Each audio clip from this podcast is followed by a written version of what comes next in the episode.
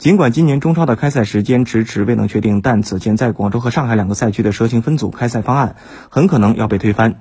中国足协把十六支球队放在同一个赛区，然后以十五轮单循环的方式结束二零二零赛季。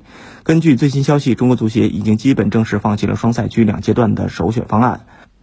十五轮单循环赛会制的备选方案被正式摆上台面。中国足协计划在拥有最多标准十一人制足球场的城市举办赛会制比赛。